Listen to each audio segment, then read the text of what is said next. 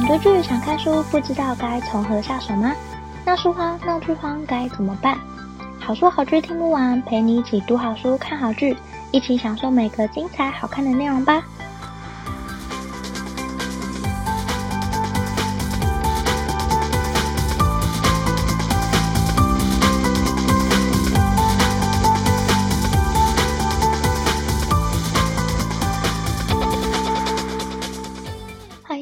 好书好剧听不完，陪你一起读好书看好剧。大家好，我是 Jenny。这个节目是跟大家分享我看过的好书好剧，可能不见得是最新的书、最有人气的剧，但这是我内心觉得很好看的故事，想要推荐给大家。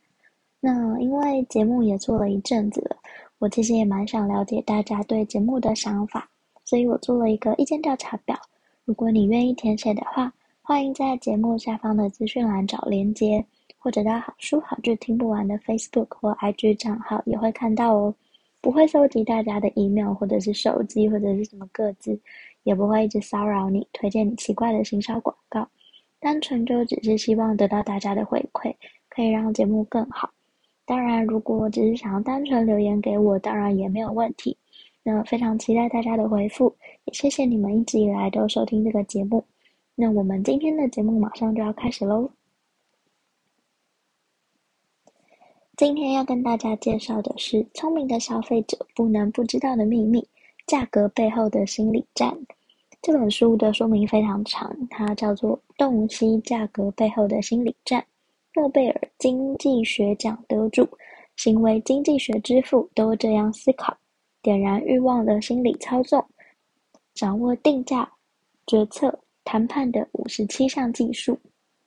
那这本书它是一本讲述行为经济学的书，我以为里面是很多实际的案例，像是第二十四集推力行销那一种，结果没想到是真的非常认真的在探讨心理学的书，很多的理论跟实验来证明人会做哪些行为和选择。那因为探讨行为跟选择，所以作者会用比较数学、几率、期望值来说明。大家听到这里可能会觉得很难，像是如果你有一次机会可以掷飞镖，那你面前有两个靶，一个靶有百分之八十的几率可以获得五块钱，另一个靶有百分之二十的几率获得二十元，这两个期望值都是四，那问你会选哪一个？大部分的人会怎么选？说明这些选择背后的心理因素等等，就类似这种案例。前面前面我一直以为它是一本非常数学的书。因为提到几率啊、期望值这种高中以后就再也没听过的名词，但后面其实有很多实际的案例来证明这些理论，让我觉得后面其实是越看越有趣的，也会让我开始思考自己选择的背后有哪些不为人知的心理学。那今天就来跟大家分享这本书。那我会跟大家分享的是五个我在里面看到的有趣的影响消费的心理学。甚至连性别啊、外表、种族都会影响我们。那就来谈谈今天的书喽。你是不是曾经有在超市买东西的时候，会发现，哎，这个东西好像换了包装？那如果这个东西换了包装，但是价格没变的话，你可能还是会选择同一个商品。但是如果今天这个东西包装没有变，可是价格变了，你可能就会把这个改变价钱的商品拿来跟其他商品比较。或者是你可能就会弃而不买，之后才会在其他商品当中做选择。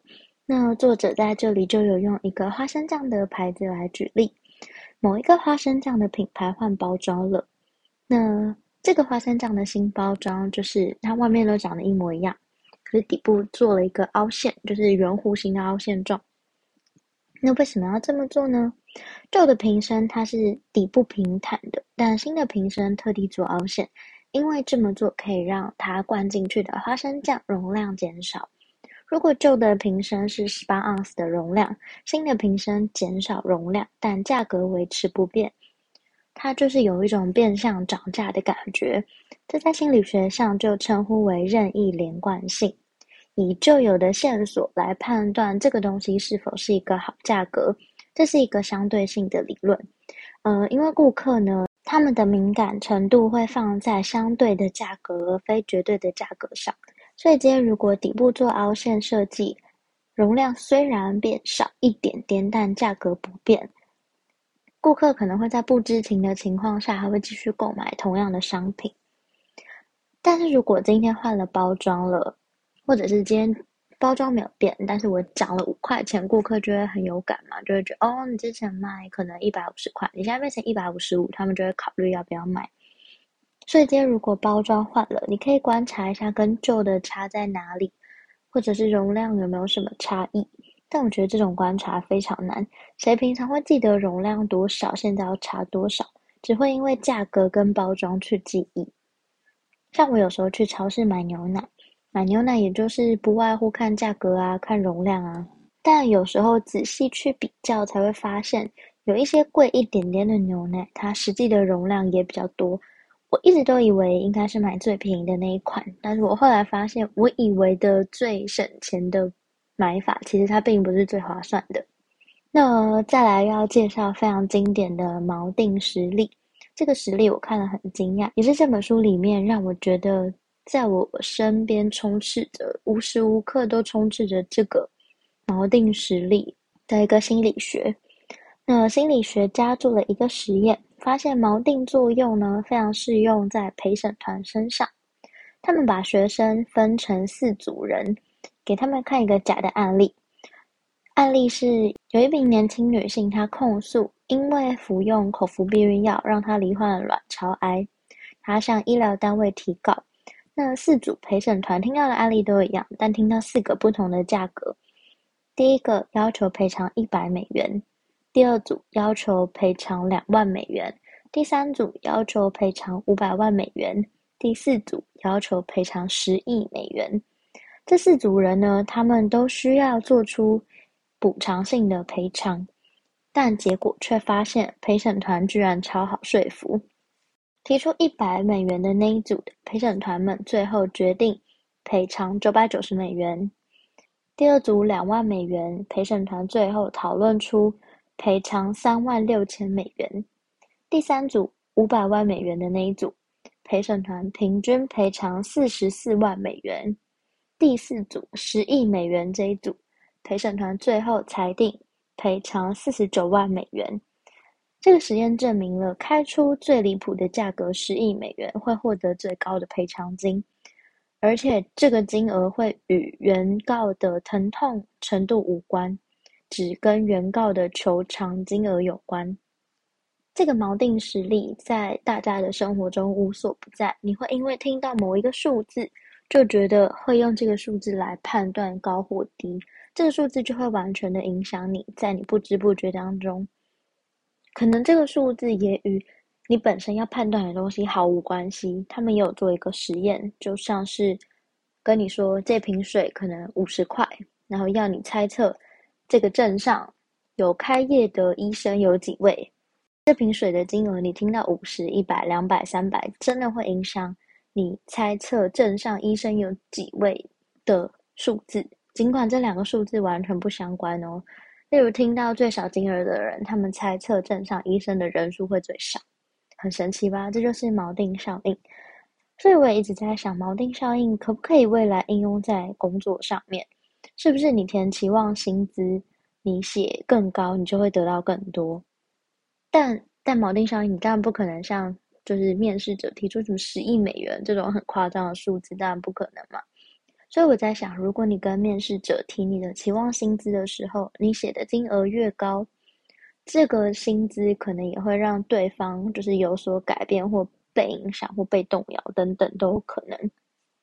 所以，地产大亨川普就说，他替别人盖房子的时候，都会在报价上面多加个五千万到六千万美元。如果他的手下进来办公室说某某件案估价要七千五百万美元，他就会回说应该要一亿两千五百万美元才对。然后他可以用一亿谈成这个案子。这就是锚定效应的最生活化的例子。大家想想看，其实锚定效应在我们生活当中无所不在，像是高级餐厅的高价位餐点，他们就是一个锚点，会让你觉得其他东西好像相对的便宜很多。或许这就是锚定作用。或者是你去高级精品店，可能就会买个超级昂贵的包包，那可能就是一个锚点，会让你觉得其他的小皮夹、小物件好像都相对的价格低很多。但事实上，这些小皮夹可能在其他的店里面卖那样的价钱就是太贵，但你在那里就会觉得哦，好像很便宜，你好像很划算，但其实不一定是这样。或者是像咖啡的例子。今天你在星巴克可能会觉得拿铁一百三十五块非常便宜，但是你在 Seven 买拿铁可能五十五块，你就会觉得很贵，这是一样的道理。那破解锚定效应有什么方法呢？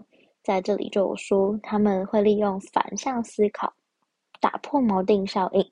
什么叫反向思考呢？作者在里面有说，你可以先深呼吸，然后思考这个价格不合理之前。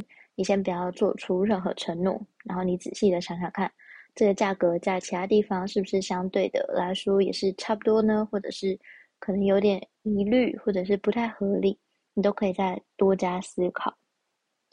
那这本书里面呢，还有几个我觉得很有趣的，像是性别歧视，他在里面有提到，嗯，他们想设计一个实验，知道性别歧视是不是存在在价格里面。那某一个专攻劳动经济学的专家，他就设计了一个实验，他让两组人，他们看不到彼此，他们只知道彼此的代号。A 组是这样，那 B 组呢？他们知道，他们看不到彼此，但是知道彼此的名称，所以你可以可以透过别人的名字去推测他是男生还是女生。那这个实验呢，就是要把十元美美元，你分给对方多少钱？你愿意分给对方多少钱？你可以。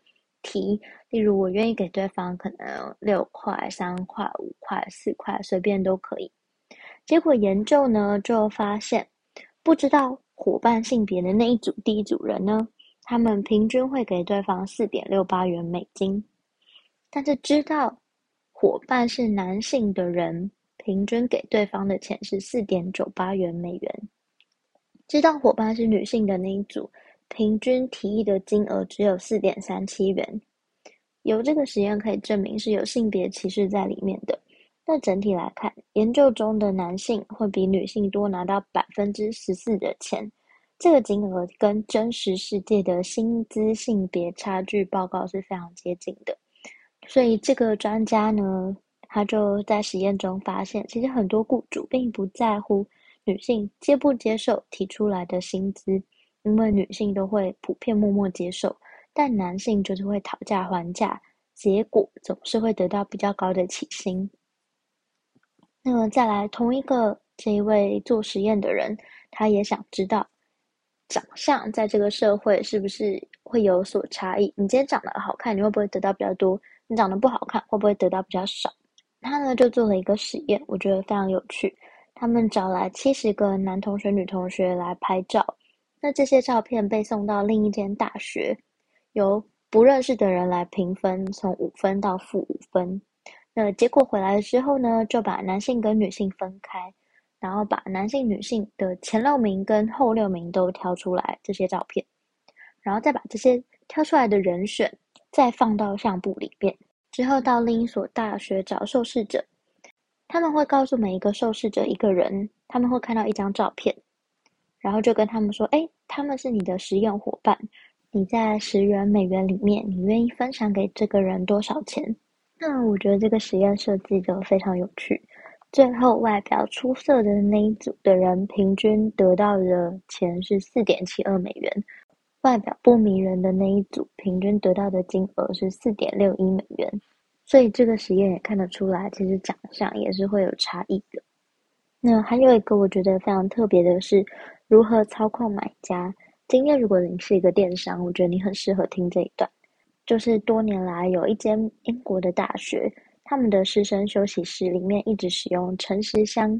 今天你可能泡咖啡啊、倒牛奶啊，你在那个空间里面享用这些东西的时候，你是需要投钱进诚实箱的，就看你的良心投多少就多少，自行投入茶和咖啡的费用放进去。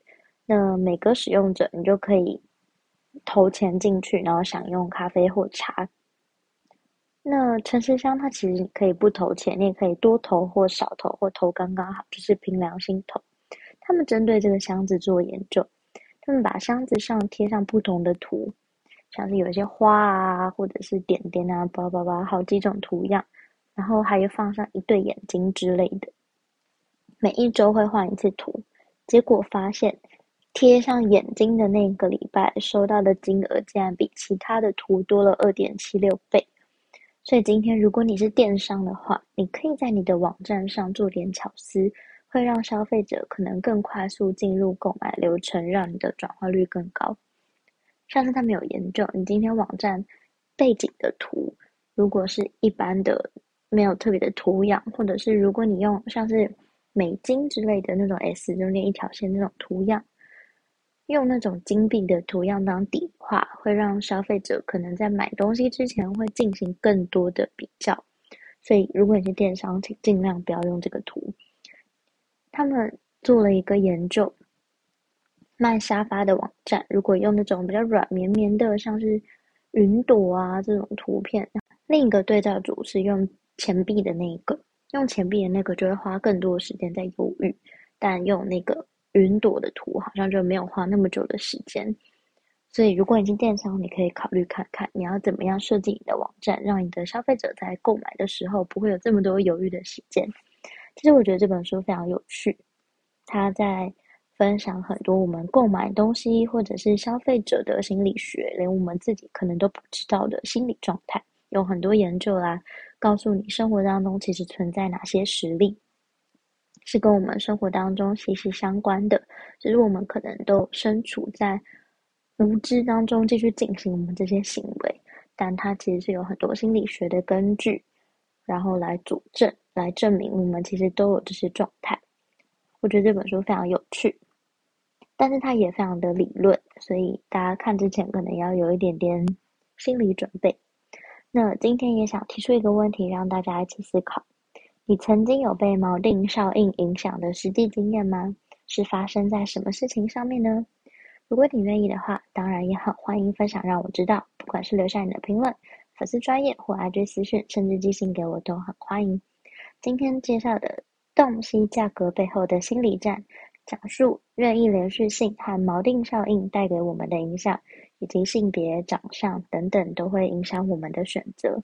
善用心理学的话，可以让你更了解自己，选择背后藏有哪些秘密，分享给对这个世界充满好奇的你。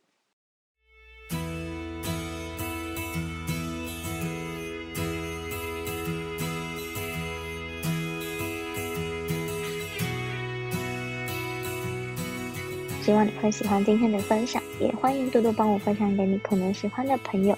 如果你正在收听这一集，欢迎截图分享在你的脸书或 IG Story，并 tag 好书好剧听不完 IG 账号。喜欢的话，也欢迎在 Apple Podcast 给我五颗星好评，并且按下订阅，就不会错过每次更新的最新节目喽。如果有任何想对我说、想跟我分享或想推荐我的好书好剧，都欢迎写在评论让我知道，或者到好书好剧听不完粉丝专业或 IG 私信我。也欢迎加入好书好剧分享会脸书私密社团，会有我。或其他成员近期看的好书好剧分享，不定期也会有社团限定活动可以参加哦。有兴趣的话，欢迎上脸书搜寻“好书好剧分享会”，很欢迎你一起加入。我们最近也有在 IG 上面放上节目的问卷，欢迎你填上问卷，或者是想留言给我的话都可以。非常希望听到大家的回馈，让这个节目可以做得更好。想更支持我的话，也欢迎请我喝杯咖啡。真的非常感谢听到这里的你，你的每一个聆听、鼓励或批评，都可以激励我做出更多更好的节目内容哦。好书好剧听不完，陪你一起读好书、看好剧。我们下周再见，拜拜。